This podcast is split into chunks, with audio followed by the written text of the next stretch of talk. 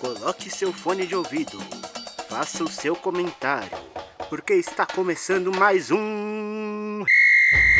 Resenha de Vestiário. Boa noite, resenheiros, boa noite, resenheiras e saudações corintianas. É, estamos aqui com resenha de vestiário número 40, isso mesmo, chegamos no nosso quadragésimo programa. E hoje aqui nossa banca tá mais curta, mas o papo tá muito legal. Hoje aí tô com o Obana e o Joey. É, Joey, hoje vai ter pouca gente aí para você falar por último, viu? É, Jorgão, mas é o programa número 40 é mais que especial pra gente aí. Mais um programa, mas muito significativo aí pra nossa história. E hoje, mais que especial, é falar do, do time que levantou esse programa, que é o Corinthians, né? Vai, Corinthians, que o final de semana foi uma maravilha. É isso, hoje eu tô aqui só de, de mero coadjuvante. Nosso querido ouvinte aí, seja muito bem-vindo aqui à Rádio Marca Brasil, Spotify. Hoje vocês vão ver uma participação do Obana bem muito mais, mais tímida, mais acanhada, porque eu tô aqui só pra cumprir tabela mesmo. E bora pra mais um. O Obana falou é. assim que o Obana falou que nesse ele vai ser coadjuvante. Você, olha, olha. que ele foi protagonista e, e, e, outra, devia ser proibido falar em terceira pessoa nesse programa aqui. Ah, o, o Obana vai ser. Ah, pelo amor de Deus, né, Obana? é, o Obana aí falando em terceira pessoa. O cara pessoa, me, né? com, me criticou com um minuto e meio de programa, recorde. Não, na verdade foi agora que bateu um minuto e meio, foi um pouco antes, foi então. Um pouco antes. agora para superar vai, vai ser difícil, mas a gente consegue. Né? Até o programa 50 aí tem tempo. A gente vai conseguir é, cortar o Obana logo no começo aí. e, e, eu já queria, eu queria já mandar também um abraço aí pro Guerreirão, pro Rafa, falar que a gente tá na Rádio Marca Brasil, a sua marca no ar. E para você que não segue a gente no Instagram, no Facebook, arroba resenha de vestiário no Instagram, arroba de vestiário no Facebook e também estamos no Spotify resenha de vestiário, né? E eu já queria, já que é pra cortar o Obana de vez, né?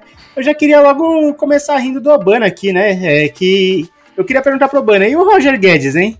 O Roger Guedes aí que, que no final não foi nosso capitão aí no Cartola por, por sua culpa e por culpa do Luan, né? Mas e acabamos, de Bruno, e acabamos de Bruno Henrique, né? Que no final não sei se foi expulso, não foi expulso. Foi não. não foi. Infelizmente não foi. Tava torcendo muito porque tem uma galera aí com ele de capitão, mas eu acho que era fake. Se veio do Joyce, tem que suspeitar. No fim das contas, era fake mesmo. não aconteceu nada. O cara não foi expulso. No cart... Não sei se o Cartola explicou, tem que dar uma olhada lá no Twitter se eles explicaram o motivo de demorar tanto para fechar, fechar o mercado, mas no fim das contas não deu nada. E realmente foi uma falha nossa aqui, falha minha, falha do Luan. O Luan não quis aceitar, acho que o Luan não quis aceitar muito em função de, de ser contra o Palmeiras dele, porque eu, eu, eu cheguei a puxar o bonde, eu queria colocar o Roger Guedes, mas como a gente é uma democracia, né? Todo mundo tem que entrar no consenso não entramos, mas mesmo assim o Resenha fez 80 pontos, provavelmente fez mais pontos que todos nós aqui nos times. Opa, para por vocês. Você fez, fez quanto? 86. Ah. É, seis pontinhos a mais. Mas tá bom. É, mesmo assim, o resenha foi bem, né? 80 pontos não, não é para qualquer um nessa rodada. É uma fatalidade, né? Acontece. Mas estamos aí já, já vivo para a próxima rodada. Vamos escalar bem também, igual tem sido nas últimas. E aí eu vou, vou pedir pro Jorge se impor mais. Tá, Jorge? Se você acredita tanto no, no jogador, você bate o pé por ele, tá? Uhum. Porque. Eu bati o pé por ele, né? Vocês que não acreditaram muito. Não, e eu queria falar que eu também fiz mais pontos que o Resenha, viu? Eu fiz 84 pontos no Cartola. É, e também falando em Luan, né? Queria mandar. Eu já já eu vou botar o áudio do Arana aqui para vocês, né? Queria mandar aí um abraço aí pro Luan, pro Caio, pro Flávio, né? Que, que também é meu chefe palmeirense primo do Caio aí. É um abraço para todos meus amigos palmeirenses aí. E meus amigos palmeirenses que estão assistindo lá em casa, forte abraço aí. Também falo, como eu comentei primeiro de, de Roger Guedes, né, Joey? É, ele que sofreu, né, aquele. Não vou dizer trote, né? Foi uma situação bem pesada que aconteceu com ele lá no Palmeiras lá atrás, né? Aparentemente ele não, ele não ia ser convocado para um jogo, ia ser reserva, alguma coisa assim. E aí ele ficou insatisfeito e não quis, não quis nem viajar com, com o elenco, né? E logo depois ele sofreu um trote, né? Um trote que foi mais pra, tava mais para uma agressão, né? E ontem entrou em campo, né? Ontem, desculpa, é, no sábado entrou em campo, jogou quietinho, né? Entrou quietinho, fez gol sem provocação, Os três chutes que ele deu no gol, a bola entrou, um não valeu e ainda ele fez o gol do Palmeiras, né? então, o que falar desse protagonista do jogo, diferentemente do Obana? o que, que é isso? Provocação, mano. Mas o. Quando acabou o jogo, eu não sei se vocês é, chegaram a ver o vídeo, o Duílio tava do lado de fora cumprimentando os jogadores e o Roger Guedes foi até ele e falou: eu, eu falei, eu disse, tipo, querendo ensinar que ia jogar bem ou que ia fazer gol. Então, o Roger Guedes realmente fez uma partida incrível. Participou dos quatro gols do, da. É, quer dizer, os quatro, se fosse contado o gol que estava impedido. Então, ele participou de todos os lances que teve gols na partida. É, jogou demais, realmente. Quando ele jogou centralizado, eu achei que ele estava um pouquinho preso e não conseguiu render. Quando ele abriu na esquerda, ele fez o gol que ele fez no final do jogo. Estava é, cansado, o Roger Guedes estava cansado, assim como bastante jogadores que jogaram ofensivamente no Corinthians estavam cansados, porque foi uma partida muito boa, como faz muito tempo que eu não vejo o Corinthians fazendo. Então, é de enaltecer a partida do Roger Guedes. É, se vocês lembram, eu disse que o jogador que mais precisava mostrar futebol nessa. dos que foram contratados era o Roger Guedes ele precisava realmente se provar pelo investimento, pela expectativa. Os outros jogadores é, já, já tinham nome no Corinthians, como o caso de Renato Augusto e William. O Juliano é um jogador já consagrado, campeão de Libertadores, que jogou na Europa. É, se eu não me engano, o Juliano é um jogador que mais deu assistência em uma única partida, jogando pela Champions League, jogando pelo Zenit. Se eu não me engano, ele deu quatro assistências na mesma partida. Então é, é um jogador que já tem trajetória. Agora, o Roger Guedes, pelo investimento, por tudo, se esperava demais por ele e até aqui está correspondendo. É, os três gols que o Roger Guedes fez pelo Corinthians foram três golaços. Três gols que realmente sabe o que está fazendo e eu acho que o torcedor do corintiano, a princípio, está muito satisfeito com ele, como também com outros, porque o que joga esse Juliano, Nato Augusto ainda precisa melhorar um pouco o condicionamento físico, mas a gente sabe quando ele tá com a bola no pé é um diferencial. O primeiro gol tá aí para provar e o William fez uma partidaça Jogador que está nove meses sem parar, é, nove meses parado, dando uma correria desgraçada na zaga do Palmeiras e, e com êxito, viu? Acho que o aproveitamento, se a gente tivesse essa estatística, o aproveitamento de drible, de jogadas que deram certo quando o William tocava na bola, é surpreendente.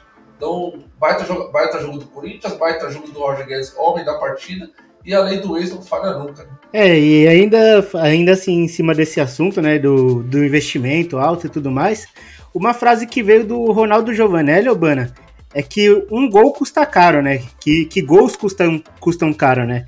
E dessa vez, aparentemente, pelo menos nesse início, né? É, podemos dizer que o Corinthians acertou nessa contratação, né? O investimento é alto, é, mas até aqui tem, tem refletido em gols, né?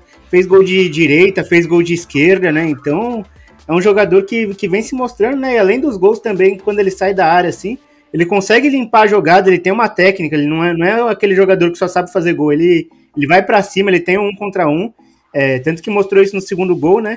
Então é um jogador muito versátil e que tem o gol, né, Urbana? É, Jorge, o cara é diferenciado. Ele tem o ele tá no top 3, né, de, sal... de maiores salários do futebol brasileiro e até então, o, o Joey bem, muito bem disse que até então tá correspondendo e é cedo para dizer né? Porque agora, até agora ele tem quatro, cinco participações em gols, mas ele acabou de chegar, tem só um mês. Da mesma forma que ele tá muito bem agora, para ir do céu ao inferno no futebol, no futebol brasileiro é muito rápido.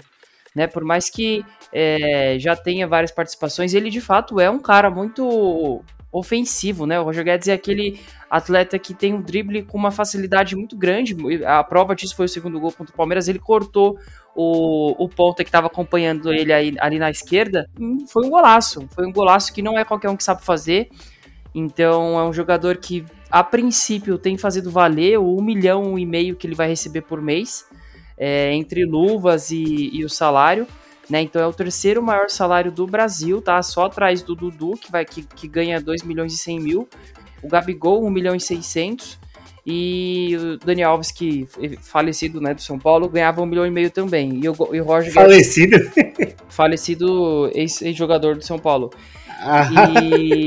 E, o Guedes entra nessa, nesse salário altíssimo aí de 1 milhão e meio.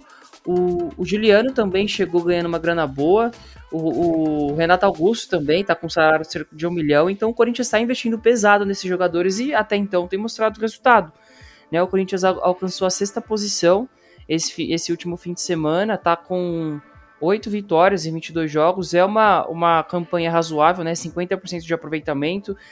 É, o Bragantino, que está acima, tem, tem os mesmos 33 pontos, mas tem um jogo a menos. Então pode. E, e o Flamengo, que está acima do Bragantino, tem 35 com 19 jogos, ou seja, 3 a menos. Então, o, o, Roger Guedes até fez alguns comentários ali sobre ser campeão, né? A gente estava conversando em off que é meio que a obrigação dele falar, né? Visto que ele é o jogador do Corinthians, então ele tem essa. Não é obrigação, né? Mas se alguém pode falar isso é ele, né? A estrela do time que pelo menos foi no último, no último clássico.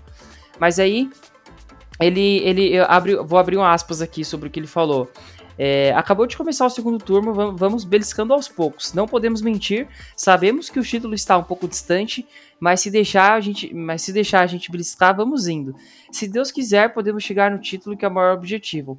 Todo mundo quer conquistar títulos, ainda mais o brasileiro. Vamos tentar agarrar com unhas e dentes para conquistar coisas grandes no campeonato, mas o primeiro objetivo é entrar entre os quatro para entrar na Libertadores, que é o maior objetivo para ano que vem. Fecha aspas. Então, assim, um pouco forçado, eu senti, né? Mas como a gente estava conversando em off, é meio que obrigação dele mostrar para o torcedor que, que o time sonha grande. Mas como eu acabei de passar os números da tabela aqui, é bem complicado, né? De sequer pensar num, num vice-campeonato ou coisa do tipo, porque o, Forta, o próprio Fortaleza está muito forte. O Palmeiras, que é o vice-líder, é, tem vários pontos à frente também, mas é, for pensar em realidade aqui, o, o, Corinthians muito provavelmente vai conquistar uma vaga na Libertadores tem futebol para isso, tem jogadores para isso. A gente no começo do ano criticava bastante o futebol do, do Corinthians, mas o Silvinho tem. Aí vocês vão me corrigir se eu estiver errado, mas sinto que o Silvinho tem melhorado esse futebol. É, a, o clássico poderia muito bem ter terminado 1 a 1 se o Roger Guedes não achasse aquela pintura e talvez não fosse o resultado justo, né, o empate, porque o, porque o Corinthians jogou bem. Então, esse 1 milhão e meio aí, embora muito caro para o Corinthians, né, tem valido a pena. E Roger Guedes é um grandíssimo jogador, Jorge. É, e eu queria falar, assim, algumas coisas, assim, também já para depois jogar pro Joey, né? Que eu discordo em partes, assim, com o Obama em relação ao vice-campeonato, né? Porque o Palmeiras tá a cinco pontos na frente do Corinthians, tem um jogo a menos, porém ainda faltam 16 rodadas mais ou menos. O Fortaleza é, é um time que, apesar de estar tá lá em cima, ele, dá uma, ele deu uma oscilada ultimamente. O Bragantino também deu uma oscilada, ainda vai ter agora é, se não me engano, vai ter depois já vai para final aí, né? Já tá na final da Sul-Americana. Então é um título que ainda vai, vai exigir um pouco, vai distrair um pouco, né? Vamos dizer assim, o, o time do Fortaleza, né? O Inter pode ser um time que acabe chegando porque melhorou. O, o Fluminense também vem muito forte aí porque o time do Marcão Marcão, desde que, é, desde que ele assumiu o Fluminense no ano passado, né? Antes dele ser só interino e tudo mais, ele não perdeu, ele tá acho que 17, 16, 17 jogos sem perder no brasileiro, assim, desde que. Contando a outra passagem, essa passagem aqui. É, mas você não acha, Trey, que um vice-campeonato dá para beliscar, visto que ainda tem muito campeonato pela frente? O, o, o, título eu não creio muito, porque o Atlético tá bem na frente, o Atlético tá mantendo uma constância, o Flamengo também deve ir bem, mas, mas dá para brigar por esse vice ou terceiro lugar, né, Joey? Até porque as críticas que vieram fortemente pro Silvinho antes desse clássico aí, é que o Silvinho ele empatou três partidas que, se vencesse essas três, por serem adversários que estavam lá embaixo e duas partidas que eram em casa ainda, é, estaria na segunda colocação nesse momento, né? Que foram, que foi, se não me engano, contra o Juventude e contra o Atlético Goianiense, se não me engano, né? Ah, não, e contra o América Mineiro. Ah, América Mineiro, mas o Atlético Goianiense também a gente perdeu a. tomou um empate a poucos minutos do fim, né? Já tava, se não me engano, 41, 42 minutos. Então, como você disse, Jorge, é foram, foram pontos cruciais aí, talvez para o Corinthians ter dado a engatada que o Roger Guedes está esperando, né? É, como o Obama disse, está muito longe. É, tem que tirar muitos pontos dos principais times do Brasil. É, e quem quer ser campeão não pode perder ponto, com todo respeito e a falta de respeito que a frase vai, vai permitir. perder pro, o próprio empatar com a América dentro de casa, empatar com a Juventude. Então, é, o, o Corinthians, para mim, não tem que focar nisso. O Corinthians está montando um elenco. É, claro que é um, é um time que está numa fase de transição de um futebol horrível para um futebol bom com bons jogadores. É, agora a gente está investiu, o, o Duílio sabe da importância de investir no seu time de futebol e isso vai ser trabalhado e a gente vai realmente é, entender isso na próxima temporada. E a vaga na Libertadores é crucial para que isso aconteça. Então, o Corinthians foca na Libertadores, foca nisso, vamos focar na, nas eficiências e ineficiências desse time para a próxima temporada, posições que podem ser melhoradas, porque eu acredito que a gente ainda tem algumas carências, não só no time titular, como no elenco. Então, o Corinthians pode sim melhorar e trabalhar todas essas circunstâncias. É, título é inviável, é tarde demais para ter acordado, na minha opinião. Claro que matematicamente ainda pode chegar, claro que matematicamente pode funcionar, mas é, futebol, é porque, até porque futebol é uma caixa de surpresa. Mas eu acho muito difícil e nem acho que esse deveria ser o foco. É, a gente conversou em off, o Urbano até deu um alerta aí, é, que o, é a função do, do, do jogador. É, ele recebe um milhão e meio, ele não pode chegar na imprensa e falar, olha, vamos, acho que título, título mesmo, melhor não. Vamos focar em outra coisa. Não, ele tem que jogar alto, até porque ele está jogando nos principais principais times do Brasil. Então o Roger Guedes fez o papel dele como jogador. É claro que a torcida não vai comprar essa, mas vamos que vamos. Então o papel foi feito e o, o Corinthians está tá no caminho certo. Mas tem que, na minha opinião, não pensar em título. Talvez se pensar em título acaba se complicando no campeonato. E vai ter um próximo jogo muito importante contra o, o Bragantino. E se eu não me engano, o Fortaleza e o Bragantino também estão com 33 pontos, né, Jorge? Então, qualquer deslize nesse momento, e os times que estão vindo atrás estão vindo O Fortaleza está com 36. 36? Então, mas é. É, então são três pontos de diferença do sexto para o quarto, né? É do sexto para o terceiro. O terceiro? Que o Fortaleza está em terceiro, está na frente do Flamengo. Ah, tá. Então, então é isso. Ah, mas peraí, deixa eu. Não, não vai dar pra ficar quieto nessa. O Fortaleza tá, tá três posições acima, ok. São só três pontos de diferença, ok. A mesma quantidade de jogos, ok. Mas o Bragantino tem a mesma pontuação, tem um jogo a menos. O Flamengo tem três jogos a menos, são nove pontos a mais. Então, ganhando esse, esses, esses nove pontos, o, o, Flamengo vai a 43. Então, de, são 10 pontos a mais que o Corinthians. Tudo bem que o Flamengo tem oscilado um pouco no Campeonato Brasileiro, mas espera lá, gente. Vamos falar de, de, de Libertadores aqui, vamos ser realistas. Eu discordo da sua discordância de mim, Jorge. Eu acho que é muito exagero pensar em, em vice-campeonato. Tá tirando.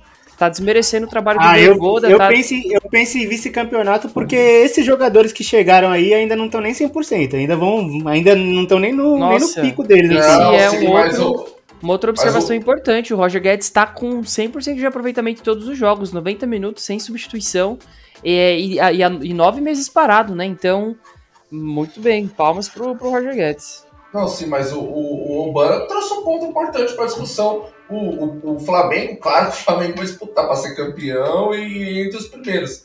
Mas tem nove jogos, nove pontos ainda a ser disputados. Eu não sei se o Atlético Mineiro também tem alguns jogos é, que. Tem um jogo só atrasado, Atlético. Um só. Então, é, o Bragantino Fortaleza, você tem essa informação também, Jorge? Vocês têm algum jogo? O, o Bragantino tem um, Fortaleza tem o mesmo número de jogos do Corinthians todos os times que estão na frente do Corinthians, se eu não me engano. O Inter tem um a menos, o Inter tá, tá uma posição atrás do Corinthians e tem um jogo a menos. Ou seja, com exceção do Fortaleza, todos os times têm um jogo a menos que o Corinthians. O Inter, o, outro, outro parênteses aqui, para dar na cara do Jorge.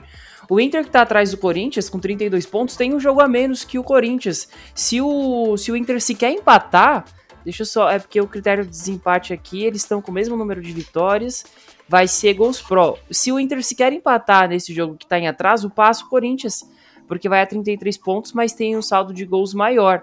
Então, sério, é, sério, Jorge, você não vai, você precisa rever essa ô, Bana, ô, ô, Bana, mas o, o, Inter vai fazer esse jogo atrasado agora no fim de semana? E se o Corinthians mete 7 no Bragantino?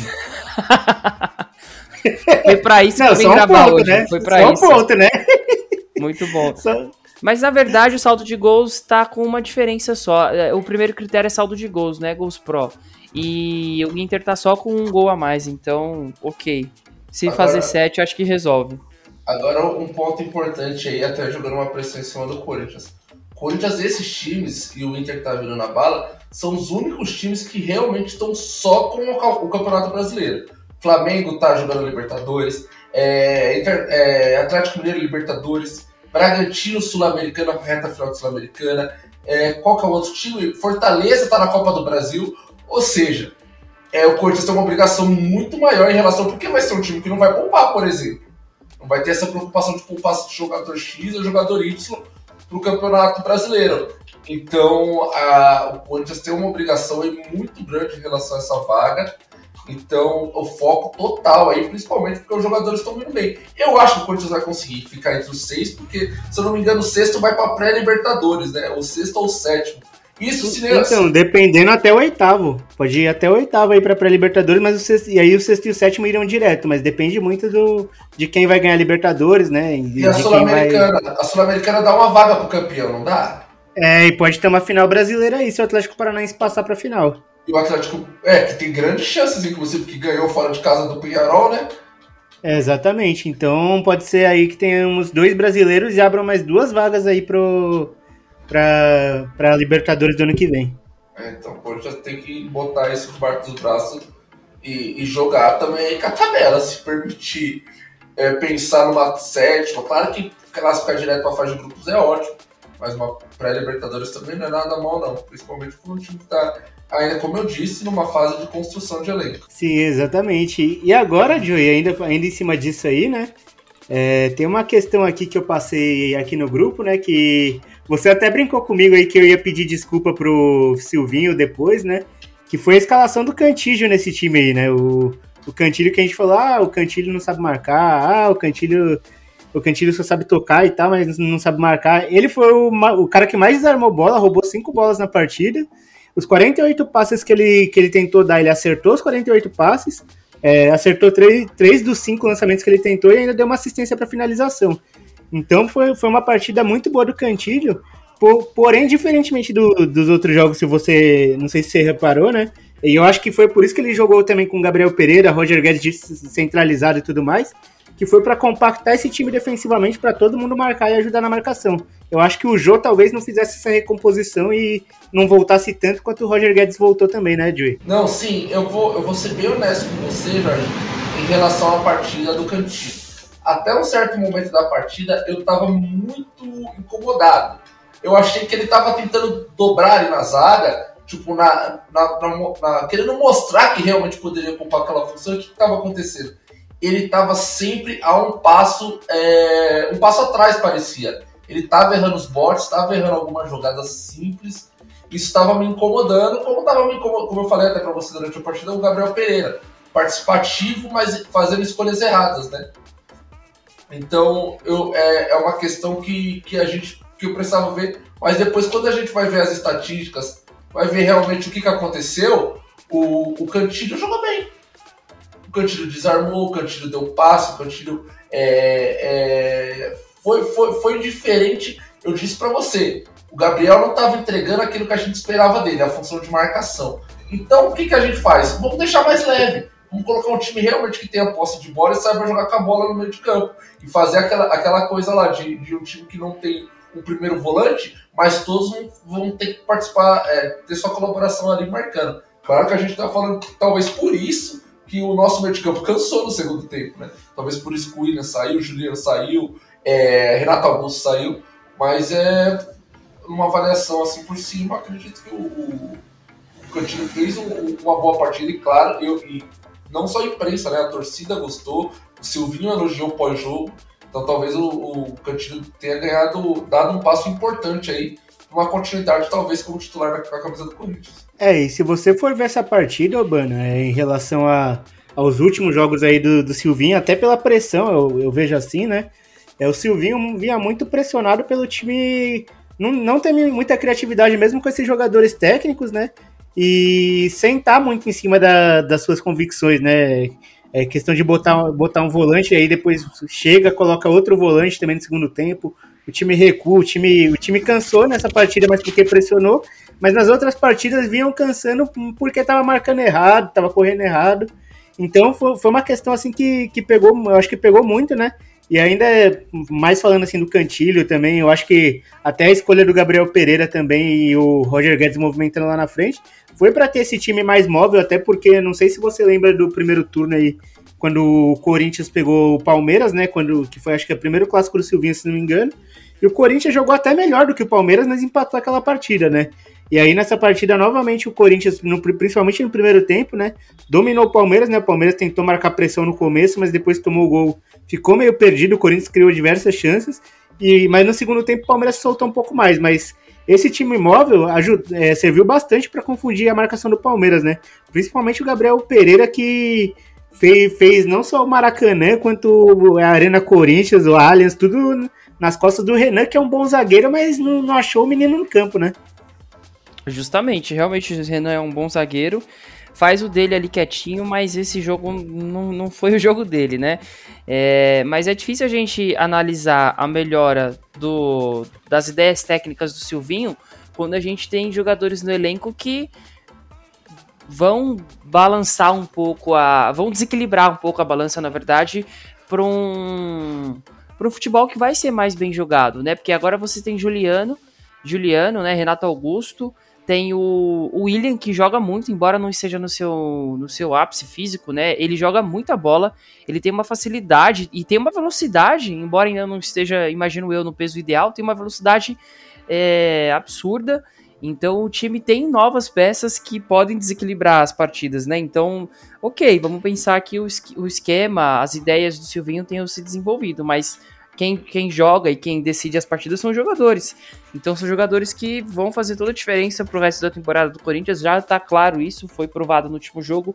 O primeiro gol teve participação dos, dos, dos, dos, dos três, das três contratações, né? Teve o Renato Augusto tocando pro Juliano, que tocou pro Roger Guedes, que meteu o gol. Então já tá ali valendo o investimento, né? E depois teve o gol de novo do Roger Guedes. Então, até então, como eu disse no comentário agora há pouco, da mesma forma que tá tudo muito bem encaixado agora, funcionando, ganhando clássico e tudo mais, é, não pode deixar subir para a cabeça, né? Tem que manter essa pegada, porque dois, três jogos perdendo, jogando ruim, a torcida já cai matando. Já vão começar a criticar o salário do Roger Guedes, do Juliano, então tem que ter muito pé no chão agora o, o Silvinho, eu, eu, acredito que o Silvinho é um cara que às vezes me lembra um pouco o, o Diniz pelos discursos que o Silvinho faz. Por exemplo, nesse último, ele é, vou abrir aspas aqui porque ele falou. Respira, senhores, deixa o coração bater bem forte. A força de vocês está no grupo, está no olho de vocês, no trabalho de vocês. Senhores, intensidade justa de jogo. Não perdemos nem cinco minutos e vamos para dentro. Forte, porque nós precisamos é alma. Alma para o jogo, força. Fecha aspas. Então é um cara que é, pensa muito no, no, psicológico do jogador, né? Algo que o Diniz fazia muito. Então, e o Diniz, por sinal, tinha muito, muito apoio do elenco por pensar na, na pessoa jogador, né? Não só no cara que tá em campo, mas na pessoa que tá ali. E acho que o Silvinho. Então, Obana, é, rapidinho, só falando em cima desse discurso do Silvinho, esse discurso dele para essa partida foi muito em cima do que aconteceu na partida contra o América Mineiro, que o time tomou gol muito cedo porque entrou desligado e tomou 6, 7, 8 finalizações em 10, 15 minutos. Então, uhum. essa, esse discurso dele foi pro time entrar um pouco mais ligado em campo para não acontecer igual aconteceu na última partida, entendeu? Mais pertinente e impossível, né? Porque você não pode entrar num clássico contra o Palmeiras desligado. Isso não se faz, né? O Palmeiras que tem ótimas peças do outro lado também. Muito embora o Dudu estivesse abaixo, acho que o Gustavo Scarpa foi o único que conseguiu destoar ali um pouco daquele time do Palmeiras. Gabriel, Gabriel... No segundo tempo só, né? Não, no primeiro tempo eu também achei ele participa participativo, buscando o jogo. Ele chegou a. Acho que a primeira finalização do jogo foi do, do Gustavo Scarpa. Inclusive, eu achei que ia entrar, porque eu vi a bola quicando na frente do Cássio. Eu achei que ia passar dele, mas ele defendeu. É, e de fato poderia mudar a história do jogo ali, se não entra ligado. Né? Então, o Corinthians tende a melhorar. É, qual que era a sua pergunta mesmo? Acho que eu até perdi o fio da meada. Não, é que eu tinha perguntado se esse time que se movimentava mais, né? Que por ter diversos jogadores que trocam muito de posição, né? Se foi isso que fez o Palmeiras se perder muito no primeiro tempo, principalmente. Concordo em partes. Acho que isso difere muito da imagem que todos tínhamos do Corinthians um tempo atrás, né? De um time retran... É, que joga na retranca, que, que não busca tanto o ataque. Acho que essa imagem já não existe mais, até porque por causa desses jogadores, né? Que é o que o Corinthians tem agora. Então pode sim ter surpreendido o Palmeiras. O Palmeiras que é um time que é, estuda muito, é, pelo, menos, pelo menos na minha visão, né, estuda muito cada adversário e adapta a partida de acordo com o que o adversário oferece. Às vezes é um time que tá só pro contra-ataque, às vezes é um time que tá marcando lá em cima. Então, nesse sentido, acho que o Abel é até inteligente, né? Por mais que eu tenha as minhas, as minhas, não vejam meu Twitter, tá? Eu falo muito mal do Abel Ferreira, mas como técnico, acho que ele é pode um falar, cara que, pode falar. é um cara que, que às vezes tá- sabe o que tá fazendo, né? Mas não, não, deu, não teve jeito, tomou um banho tático do Silvinho e ninguém segura o timão agora. É, e agora também eu acho que os jogadores que vieram da base, né, estão evoluindo muito aí também é, nesse elenco do Corinthians, porque antes, né, eles subiram, né, direto, assim, pela necessidade, e eles antes tinham que ser a solução, né. Agora eles são só peças que vão entrando, que vão se encaixando, alguns vão ser titulares, outros vão ter oportunidades oca- ocasionalmente, né, vão entrar no segundo tempo, como foi o caso do Vitinho, que deu assistência pro gol do Roger Guedes, é, então... É, agora eles não têm aquele peso, sabe? Aquele peso todo de chegar e eles serem a solução para os problemas do Corinthians. Eles não, eles não vão ter que ser os responsáveis pelo, é, pelo Corinthians brigar para não cair, ou brigar por uma Libertadores, ou brigar por alguma coisa. Agora com essas contratações, né, que, que vieram de nome, né, apesar do Roger Guedes ser o mais jovem, né, é o William, Renato Augusto, o Juliano, assim, entra, é, são os caras que entraram mais rodados, né, já tinha vindo o Fábio Santos no ano passado, é, e quando veio o Fábio Santos no ano passado também já, já deu um pouco mais de experiência, né? E o time deu uma melhorada, né? Embora no final tenha faltado perna, né? Como faltou para muito time aí. É, o Fábio Santos ele chegou muito bem no Corinthians, né? Depois de um tempo aí começar a decair, mas normal, né? Porque ele era reserva lá no Galo. Chegou aqui, é, virou titular absoluto, aí ficou vários jogos seguidos, então.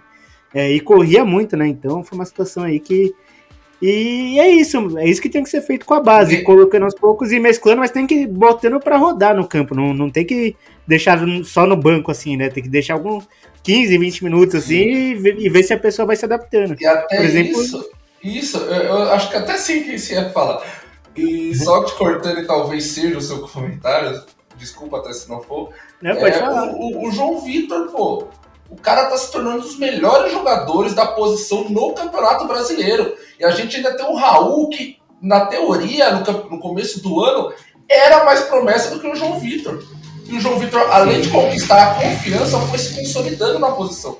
Hoje ele, ele tem mais, como posso dizer, ele, ele transparece mais segurança do que o próprio Gil. Talvez o João- a torcida goste mais do João Vitor como gosta, é, mais do que o próprio Gil, que tem uma história maravilhosa com a camisa do Corinthians. Mas o, o João Vitor, o Raul, são outras provas que investir na base, como o Corinthians estava imaginando nos últimos tempos, é, é, é, é importante. Então, talvez é, pensar nisso e ver o resultado, como o João Vitor, com certeza, quando for vendido, vai ser vendido por um, por um, um bom valor, porque é um ótimo jogador, é, é, é algo que o Corinthians espera e talvez incentive mais o Corinthians a investir é, na base para utilizar no time profissional, né? É, eu ia falar do João Vitor e ia falar, apesar de ainda tomar algumas decisões assim, mas porque tá começando agora também a ser titular, né? Do próprio Gabriel Pereira, que entrou com muita personalidade, né? Partindo pra cima do zagueiro, partindo pra cima da defesa, fez um golaço contra o Atlético Goianiense também. Então é um, são jogadores que estão entrando e estão entrando com personalidade, estão mostrando pra, pro que vieram, né? Ele, o Adson também é outro jogador que infelizmente acabou se machucando, tá voltando agora. É, mas que quando chegou aí, é, ele tinha começado já com o filho do Zé Maria, né? Que ele entrou algumas vezes assim e jogou muito bem na Sul-Americana as duas partidas já, quando o Corinthians já estava eliminado, né? E aí começou a ter algumas oportunidades com o Silvinho, virou titular do Silvinho, inclusive. E aí, depois que ele se lesionou, o Silvinho achou essa alternativa no Gabriel Pereira, né? Que é um jogador também canhoto, assim como, como o Adson, né?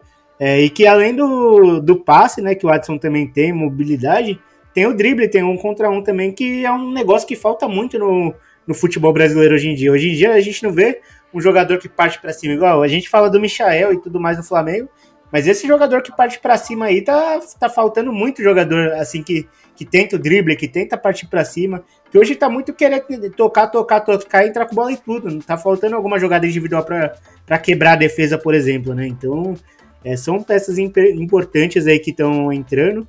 É, espero que apareçam mais, né? Tem essa promessa aí também que, que é o menino Biro, né? Que voltou aí para pra base, né? Mas mesmo assim, de vez em quando treina com time profissional. Que bom, E tem o- né, tem o próprio-. É, então, o pessoal, o pessoal bota muita fé nele, mas ainda não estreou, né, no profissional, né? Mas é que ele é muito novo também, tem 16 anos, se não me engano.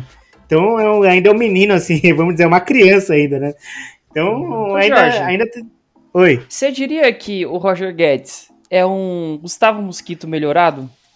Ah, pronto. Não, eu- eu acho que ele é mais completo. Ele é, Se você não ele é queria mais participar completo. do programa, era só falar, cara. Não, eu quero causar quero- uma, uma discussão aqui, porque eu acho que são características parecidas.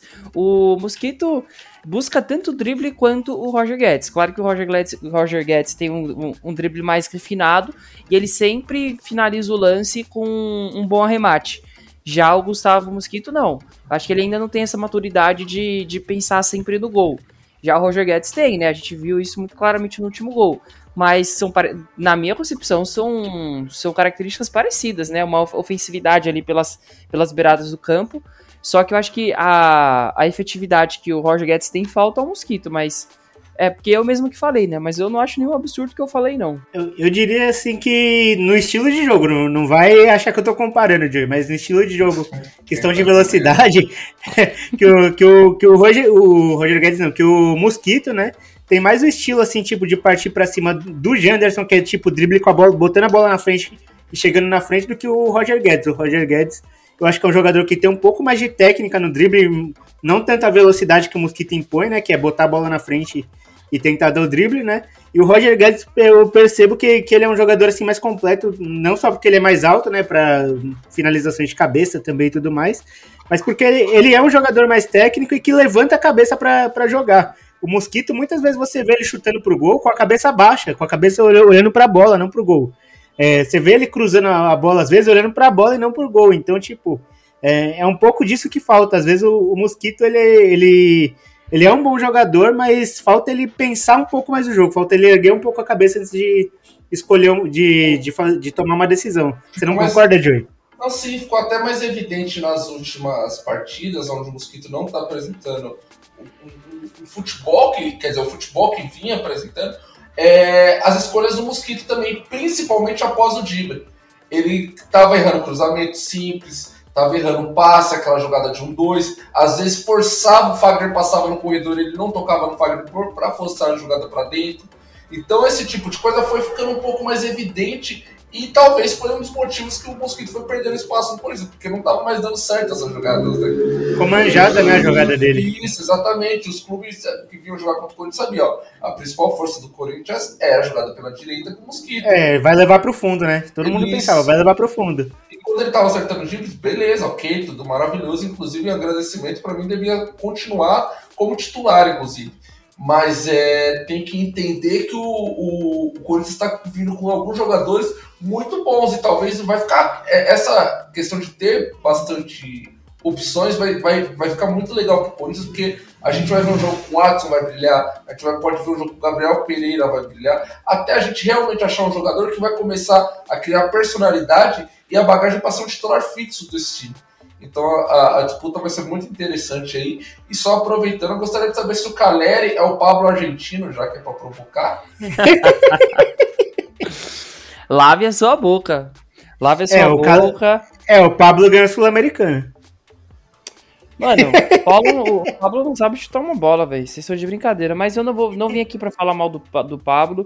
O Pablo nem tá jogando pra eu ficar criticando o coitado. Então deixa ele quieto lá na dele. Não vamos fazer comparações. É, E o foco aqui é o Timão. Toca o barco aí, Jorge. É, e eu já ia até passar aqui um dado, né, que o Cássio, ele completou o centésimo derby dele aí, quer dizer, o centésimo clássico dele com a camisa do Corinthians, né, nesse derby aí contra o Palmeiras, né. E no total, o retrospecto dele, do, Eu do aproveitamento... É o centésimo Palmeiras e Corinthians do Cássio? Não, o centésimo clássico em geral, assim, do, do Cássio, Ah, contando tá. São Paulo, Santos e Palmeiras. E o pior, por incrível que pareça, assim, o pior retrospecto dele, in- inclusive por uma freguesia que durou um tempinho aí, foi com, é, é contra o Santos, né? Contra o Palmeiras foram 12 vitórias do, do, do Cássio, né? Cássio jogando, né? É, 9 empates e 8 derrotas, 51,7%. Contra o Santos foram 10 vitórias, 12 empates e 9 derrotas, né? Foi 45% de aproveitamento. E o melhor aproveitamento, claro, que foi contra o nosso tricolor, né? 16 vitórias, 15 empates e apenas 9 derrotas aí, com 52,5% de aproveitamento. Muitas pessoas podem criticar, né, né, Joey, o Cássio, assim, por momentos de instabilidade, né? Mas é, é aquilo, né? Todo, todo goleiro falha. é, e o Corinthians, nesses últimos anos aí, é, botou muito a culpa no Cássio, mas também a, a zaga nos últimos anos aí vinha meio que uma peneira, né? Mesmo que era o único ponto, o único ponto forte do Corinthians acabou se tornando um pouco uma peneira, né? E começou a chegar muita bola nele e de vez em quando a bola vai passar, né? É, claro que ele tem umas falhas que não poderia ter, mas é um, para mim, na minha opinião, é o maior goleiro da história do Corinthians. Você não concorda comigo? Não, sem dúvida nenhuma. É, eu, para mim, além de, da, da posição, de ser o maior da posição, é para mim o top 3, top 5 é, maiores jogadores da história do Corinthians. O Cássio conquistou o Corinthians é, é realmente inacreditável. Ele tomou uma posição num momento difícil do Corinthians, que tinha aquela estabilidade com o Júlio César, e foi conquistando durante a sua carreira, a sua jornada, muito mais é, créditos, vamos dizer assim, do que falhas. Falhar, todo mundo falha. E principalmente o jogador que está há muito tempo a, nessa posição como titular, como dono da posição e líder desse time, né? Então o Cássio realmente teve seus momentos, já teve a, a época de pedir o Walter no, no time, mas para mim o Cássio vai se aposentar e só sai desse time aí com muito mais muito. Se ele não saiu pro Walter, que era um baita de um goleiro, é agora que não vai, não vai, não vai trocar mesmo. O Corinthians contratou o goleiro mais alto do Brasil aí, né? Então. É, cara do Inter. Acredito que o Cássio ainda tem mais alguns bons e longos anos aí com a camisa do Corinthians e com bastante mérito, não é só por causa da história dele no, o Cássio é um dos principais, ainda é um dos principais goleiros do Brasil. É, e ainda outra coisa que mostra isso, Abana, é que o Cássio tá no top 10, né, entre os atletas que mais atuaram com a camisa do Corinthians. Atualmente ele tá em oitavo, né, com 549 jogos. E deve chegar em sexto daqui, um, daqui três rodadas, né. É, o primeiro é o Vladimir, que tem 806 jogos pelo Corinthians, né, o Luizinho é o segundo com 606. Ronaldo Giovanelli é o terceiro com 602 jogos que o, eu imagino que o Cássio deva passar no ano que vem. É, Zé Maria é o quarto com 598, Birubira é o quinto com 590, e aí vem o Vaguinho em sexto e o Claudio em sétimo com 551 e 550 jogos. E o Cássio com 549 vai, deve passar com certeza aí. E pelo menos até o Ronaldo Giovanelli ele deve chegar até o ano que vem, né, Urbana? Hum, eu acho que ele chega até a vice-liderança, viu, Jorge? Porque a gente tem em média aí 50, 60 jogos por ano e dá para dar mais umas quatro, é, de 3 a 4 temporadas, acho que 5 é demais. Ele tá com quantos, quantos 30 já? 35? Se não me engano, tá com uns 34. Deixa eu puxar aqui a idade dele, mas de qualquer forma, é, deve alcançar aí sim, ele tá com 34 anos. Vamos dar mais umas 3, 4 temporadas. Então dá cerca aí de. 4 é muito? Não, 3, 4, 3, 4 pensando baixo, né? Porque goleiro às vezes fica mais tempo. Aguenta né? mais, né? O quê? Vocês vão deixar o caça até uns 40 anos? Não, de, ah, vamos... vai, depender do, vai depender dele, né? vamos pensar aqui em mais uns 200 jogos, vai. Acho que é uma, um número ok. Então, passaria aí dos 700, então ele já seria o, segundo colocado dessa lista, né? O, o, o, o goleiro com mais partidas na história do Corinthians. Não acho impossível. É, na verdade, passar de 806 aí é demais, mas isso se ele se ele mantiver essa pegada que ele tá, né? De, de... goleiro sempre aguenta mais, né? É, é... dá, dá, né? Mas vai ter que jogar dá, mais dá. você disse, uns quatro. Exatamente. Então, mas é, estar em oitavo hoje não diz muito, né? Porque ele ainda tem uma muitos anos pela frente ainda, muitas partidas para jogar pelo Corinthians, certamente vai entrar aí nesse top 3, top 2 e reflete muito o tamanho do Cássio, né, para a história do Corinthians, é eu, não é de, de hoje que o Joey fala que é o maior goleiro que ele já viu jogar. E eu, como São Paulino, né, tenho, tenho minhas experiências com o Cássio, então acho que é justa aí essa posição que ele recebe de vocês. É, exatamente, né? E outro destaque que não dá para deixar passar, que a gente já comentou brevemente dessa partida, né, Joey? É o próprio William, né? Que, que não só deu as arrancadas dele, né? Como ele estava em toda a parte do campo, né? Principalmente no primeiro tempo, ele caía pela direita, caía pela esquerda, ia pelo meio cortando.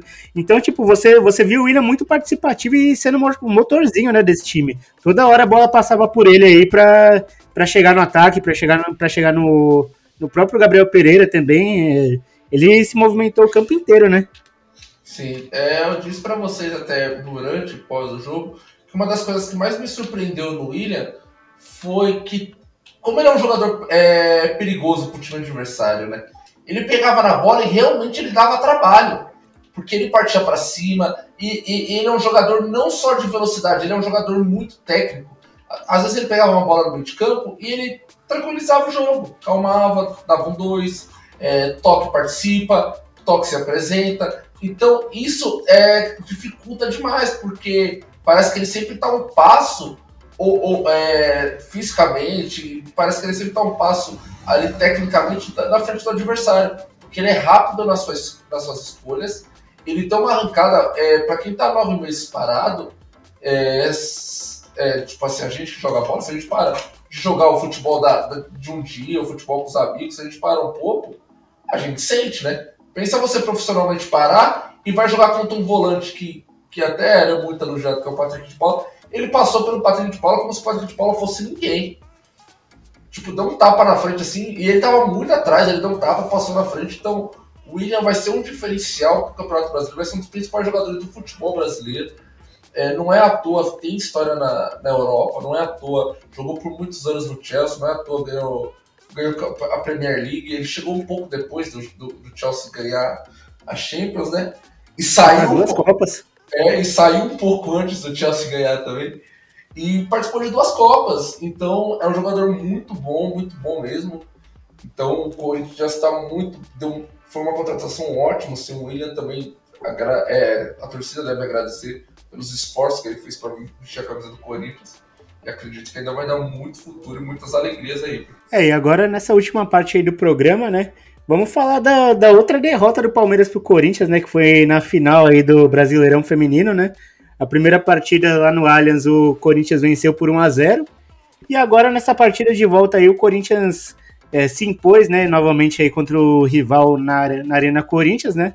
Normalmente a casa do, do, fute, do Corinthians no futebol feminino é a Fazendinha, né, no Parque São Jorge, mas a final aí foi na Arena do Corinthians, e a torcida fez uma festa muito bonita, né, Joey, só que foi aquilo, né, a gente recebeu lá o vídeo ontem lá no grupo que a gente tá, do, um outro grupo de cartola que a gente tá, do, do Kaique, né, foi uma festa muito bonita, né, mas infelizmente, para variar, os torcedores tudo sem máscara, né, e próximos das meninas, né, eu até falei brincando pra, pra ele assim, é, a festa tá linda e tudo mais, né? Mas e aí, vai passar Covid para jogadoras? É, então, a Corinthians teve uma vantagem boa aí para esse segundo confronto, que acabou concretizando num jogo, num jogo muito bom, jogo de golaços, né?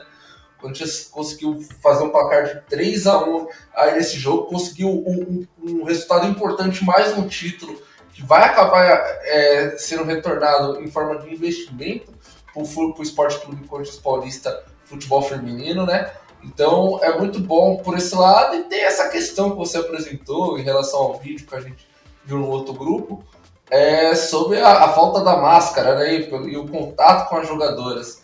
Então a, o, padrão FIFA, ou o padrão CBF, ou o padrão Confederação Feminina, não sei se, se, se vale a mesma, é, tem que estar tá vendo isso aí por, várias questões, né? Que, já, que a gente já não deveria estar tá mais discutindo nessa altura do campeonato, da pandemia e, da, e da, dos cuidados em relação à Covid.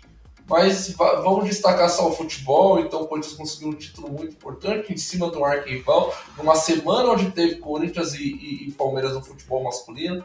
Então, para o Corinthians foi o kit completo, né? Venceu no futebol masculino e ganhou um título, é, o Campeonato Brasileiro, o Campeonato Nacional do Futebol Feminino. Conseguiu com um placar de 3 a 1 aí nessa final. Muito bom, parabéns para as meninas.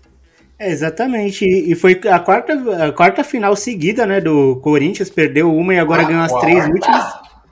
A quarta seguida, né? Não, perdeu, não. Per, perdeu uma e ganhou as últimas três seguidas, assim, do, do Brasileirão, né?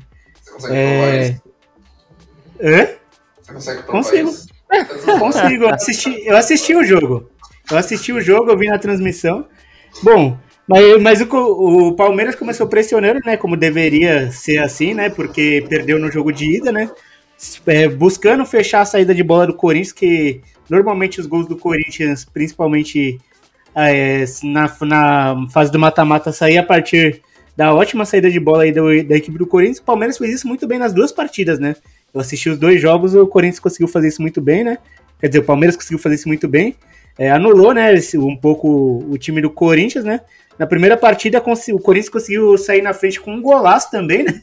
Foi um outro golaço, não sei se vocês lembram que foi uma jogada ensaiada na bola parada, onde o gol saiu por cobertura, assim, a bola no ar e o toque veio por cobertura na goleira, né? E nesse o Corinthians começou meio apertado aí, É, aí após uma falha da, da volante do Palmeiras, o Corinthians, a Adriana deu uma arrancou, né, pelo meio de campo, driblou a goleira, porém o gol, o gol foi contado como gol contra para Agostina, né?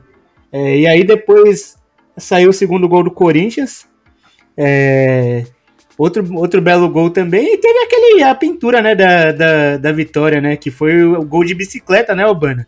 Ela já havia tentado dar uma no começo do jogo, a Vitória Albuquerque, e aí depois no, é, passou algum tempo aí, é, após uma jogada de escanteio, né, é, agora não me recordo quem, quem que pedalou, ah, foi a Ingrid, a Ingrid pedalou em cima da bola, né, cruzou para ela que matou no peito e virou uma, uma bicicleta, né? Que algumas pessoas chamaram de triciclo porque não foi exatamente uma bicicleta, mas foi um movimento bonito que ninguém esperava, né, Urbana? É, não foi aquela puxada clássica, plástica, né? Com aquele movimento que é, você vê os dois pés abrindo assim, aquele negócio bonito, não foi, mas ainda assim foi um golaço. Né? Não, não é todo dia que você vê um gol de bicicleta. Todos os gols desse, dessa partida, por sinal, golaço. O do Palmeiras também, aquela batida de longe que bate na trave e. Chutaço da Camilinha, né? Exatamente, a bola que quica ali é um, é um belo gol também. E o Corinthians tomou conta desse campeonato, né? De ponta a ponta, não tem muito o que falar. O Corinthians terminou como líder da fase de grupos, com 12 vitórias em 15 jogos, então foi um aproveitamento de 84%. O Corinthians. Só perdeu para o Santos, né? É, só teve uma derrota, inclusive, de fato. O Corinthians tem um investimento no futebol feminino desde 2016 é, um investimento mais forte, né? Então isso é reflexo que é um reflexo que tem sido que tem que tem acontecido agora, né? Ah, é, esse, esse investimento está tendo retorno muito em conta também, muito em função do do apoio que, que a torcida do Corinthians dá para o futebol feminino. Não é toda a torcida que, que presta essa, essa, essa atenção às meninas do, do, futebol. E aí o Corinthians nas quartas de final passou pelo Havaí Kinderman por 4 a 1 no jogo de ida, depois 6 a 0 no jogo de volta, depois meteu 3 a 1 na Ferroviária, que era, digamos que a mais forte nesse, nesse campeonato, né? Quem, é, quem, quem podia bater de frente era a Ferroviária, que por sinal é, ficou só em quinto na, na fase de grupos, mas mesmo assim era uma das, das candidatas, acabou perdendo de 3 a 1 nos dois jogos. É, na semifinal, é, não, na verdade a semifinal foi contra o a Ferroviária, né? Contra o Havaí Kinderman foi as quartas. E aí na Isso. final pegou o Palmeiras. O Palmeiras tinha a, a necessidade, né, de sair para o jogo, perdeu o jogo de ida por 1 a 0 então o Corinthians estava num, num, num, num, num resultado confortável, né? Sentou em cima da vantagem, mas mesmo assim conseguiu aplicar um 3 a 1 É um futebol que é, podia ser mais bem, como eu posso dizer, acho que os outros times poderiam se espelhar mais no Corinthians nesse sentido, né? De prestar mais atenção no futebol feminino, dar mais visibilidade, tentar engajar mais a torcida nesse sentido. Então, muito bom pro Corinthians, muito bom para as meninas, parabéns para todas.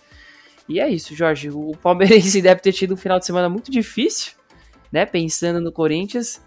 Então, pelo menos acabou, né? Agora tem o Atlético aí Mineiro pela frente. Na verdade, já passou, mas mesmo assim a fase do Palmeiras tem, tem sido complicada. exatamente, né? E só falando ainda aqui sobre o futebol feminino, né? Vou fazer um apelo aí pro pessoal, porque foi o mesmo apelo assim que eu fiz na, no, no meu TikTok, né? Que, tipo, é para o pessoal não valorizar, é, não apoiar as meninas só nesses jogos decisivos, né? Como aconteceu agora contra o Palmeiras, teve uma partida em outro, um outro momento contra o São Paulo também, na arena que a, a torcida lotou, a arena também mas também começar a apoiar em, em, outras partidas, né? O futebol feminino tem crescido, o Corinthians está investindo bastante aí ultimamente, né? No começo o Andrés foi meio resistente aí, é, mas depois acabou cedendo, né? É, com muita luta da, das meninas, né? É, e agora com o Duílio lançou uma camisa, né? De couro roxa com homenagem às mulheres, né? Muito bonita, frase... por sinal também. E tem até a frase respeita as minas, conseguiram um patrocinador master exclusivo para o futebol feminino, que é muito bom que é muito bom mesmo, né? E também, né, é, falando sobre o Palmeiras, né? O Palmeiras é um rival histórico do Corinthians, né? Mas essa rivalidade é maior no masculino do que no feminino. O Palmeiras do futebol feminino começou a investir recentemente, né? É, ano passado foi o primeiro brasileirão aí da principal divisão da, da equipe do Palmeiras. Conseguiu chegar a semi no primeiro e conseguiu chegar à final nesse, né? É que o time do Corinthians realmente é muito experiente, né? E a pedreira mesmo que o Corinthians pegou, vamos dizer assim, que é um clássico do futebol feminino por ser é, as, as, as equipes, né, junto com o Santos aí, que que tem ganhado tudo nos últimos anos foi contra a Ferroviária, como você já havia falado, né? É, o São Paulo também investia na base, né? O Corinthians passou a investir na base depois que tomou um, um pau do São Paulo, né? Aí começou a investir na base do futebol feminino, né? O que é muito bom. É, tem mantido uma base legal, né? O Arthur Elias é o técnico faz uns anos já. É, e vem trazendo umas meninas jovens aí, a, a Gabi Portilho, que, por exemplo, tá dois anos aí no Corinthians, né? E ela tava dois anos e ela não era titular, ela veio se tornar titular agora, né? E a goleira, que agora me fugiu o nome, a Kemily, ela, ela falou, né, que ela deu até um discurso assim emocionante ontem, né? Que ela tá, acho que desde 2013, né, no, no futebol feminino profissional. E ela passou por outras equipes e acho que nesse período aí, como ela é goleira, né? Para goleiro sempre é mais difícil é, é, ter alguma continuidade, né? O, o Roger, é, banco do Rogério que o diga, por exemplo, ela falou que desde 2013 e 2013 até agora, é, ela só tinha feito acho que 3, 4 jogos só de, no profissional. E agora, né, nesse Campeonato Brasileiro, que ela veio ter mais espaço, né? E fez uma ótima partida ontem contra o Palmeiras, né? Fez um ótimo Brasileirão também. E então é uma oportunidade aí para essas meninas e é bom todo mundo é, acompanhar, né? Mas o futebol feminino, tanto no, no Paulistão quanto no Brasileirão, e não apenas em clássicos, né? Mas em outros momentos também, porque tem muita menina boa. E o Palmeiras só não foi, só não deu mais trabalho pro Corinthians, porque a Bia Zanerato, que era artilheira do Palmeiras, inclusive já passou pelo Corinthians, né? Acabou deixando o clube e, e mesmo saindo do clube aí no meio do Brasileirão, ainda foi artilheira do campeonato, né? Então, é, o Palmeiras também tem investido bem aí. E acho que nos próximos anos aí, pelo menos alguma coisinha deve beliscar. Olha, eu acho que eu acho que a gente precisa de mais Jorges para acompanhar o futebol feminino. Porque essa aula que o Jorge deu agora tá de brincadeira, hein? é, preciso. Olha o Joey lá. Deixamos, deixamos o Jorge sem graça, hein? Se a gente estivesse no bar é. agora, ele ia estar tá arrumando óculos. É, exatamente, é o que eu tô fazendo agora, inclusive.